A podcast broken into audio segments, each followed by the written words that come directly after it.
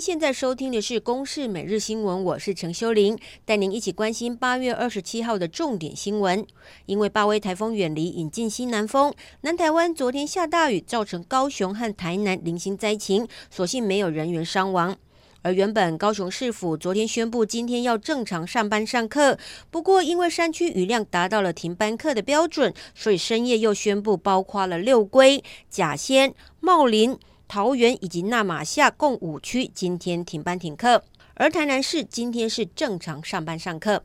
气象局也在昨天晚间八点启动了豪雨预报作业，预警今天会是这一波西南风影响台湾最明显的时候，而且有扩大的趋势。除了台南、高雄、屏东，另外包括了嘉义、彰化、云林、台东，今天都要注意大雨。来听听气象局资深预报员刘雨琦的说明：白天到下午这一段时间，会逐渐的由沿海地区往内陆方向移动哦，所以在明天的话，包括了内陆甚至靠近山区的地方也会出现比较明显的降雨。除了迎风面的降雨之外，在北部地区，明天因为条件相当适合，所以在中午过后也会有比较大的雷雨出现，当中也会伴随比较短时的大雷雨出现哦。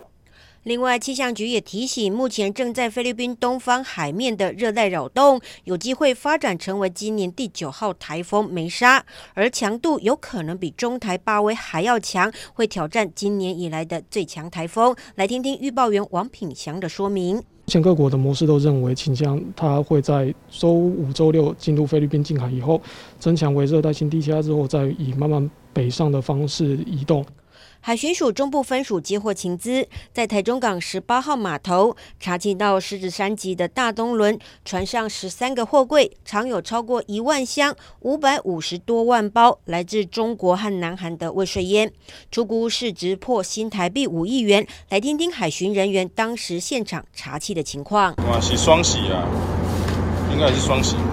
这批私烟是一艘来自于狮子山籍的货轮，二十五号以主机故障为理由向港务单位申请入港检修和加水，企图利用转口货柜的方式将这批私烟蒙混闯关入境。不过被海巡署人员登船检查，当场破获史上最大宗的走私香烟案。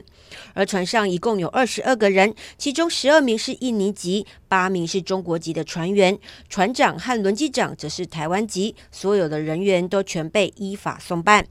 继续来关心时代力量内讧持续扩大，从二十五号开始进行决策委员改选投票。不过高雄市议员黄杰不满他的妹妹被当成人头党员被投票，要党中央说明。虽然党中央干部公开道歉，黄杰仍然认为党内民主荡然无存。昨天透过脸书宣布退党，表示他将以无党籍的身份在凤山继续深耕，为高雄做事。以上由公视新闻制作，谢谢您的收听。